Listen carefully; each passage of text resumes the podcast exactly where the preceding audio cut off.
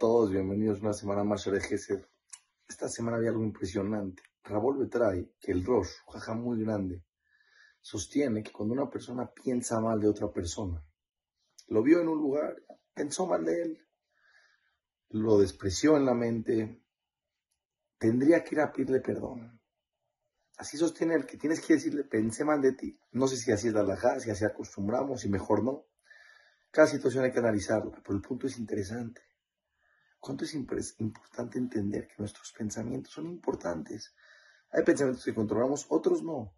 Pero cuando una persona empieza a sentir que es despectivo con los demás, que los ve para abajo, todos los seres humanos tenemos por naturaleza necesidad de despreciar a la gente en nuestro pensamiento, porque así nos sentimos un poco más que ellos.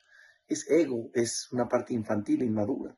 Pero no solo eso, una persona que quiere vivir en un nivel espiritual elevado, tienen que entender lo importante que es empezar a trabajar, ver a todas las personas con valor, ver a todas las personas importantes.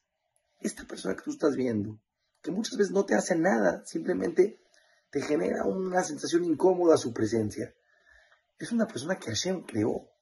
Así como Hashem te creó a ti, con virtudes y defectos, todos los seres humanos tienen virtudes y defectos, pero Hashem decidió que exista.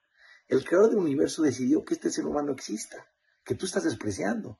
No solo eso dice la Torah, cuando tú desprecias a alguien en tu pensamiento, los ángeles en el cielo desprecian a esa persona porque dicen, tú estás despreciando al otro que tú te crees que eres perfecto, jabobito de mi vida.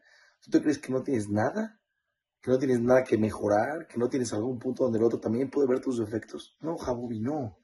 Empieza a ver en tus pensamientos. Cuando te caches a ti mismo despreciando, siendo despectivo, juzgando para mal, empieza a pensar, ey, ey, ey, para aquí. ¿Quién te crees que eres? Bájale dos rayitas, Jabubi, a tu soberbia. ¿Quieres que en el cielo piensen bien de ti? ¿Quieres tener una vida espiritual más elevada? ¿Quieres ser una persona más feliz? Empieza a trabajar en tus pensamientos y ver bonito el mundo. Y va a ser tu vida completamente distinta. Todas las verajot a todos.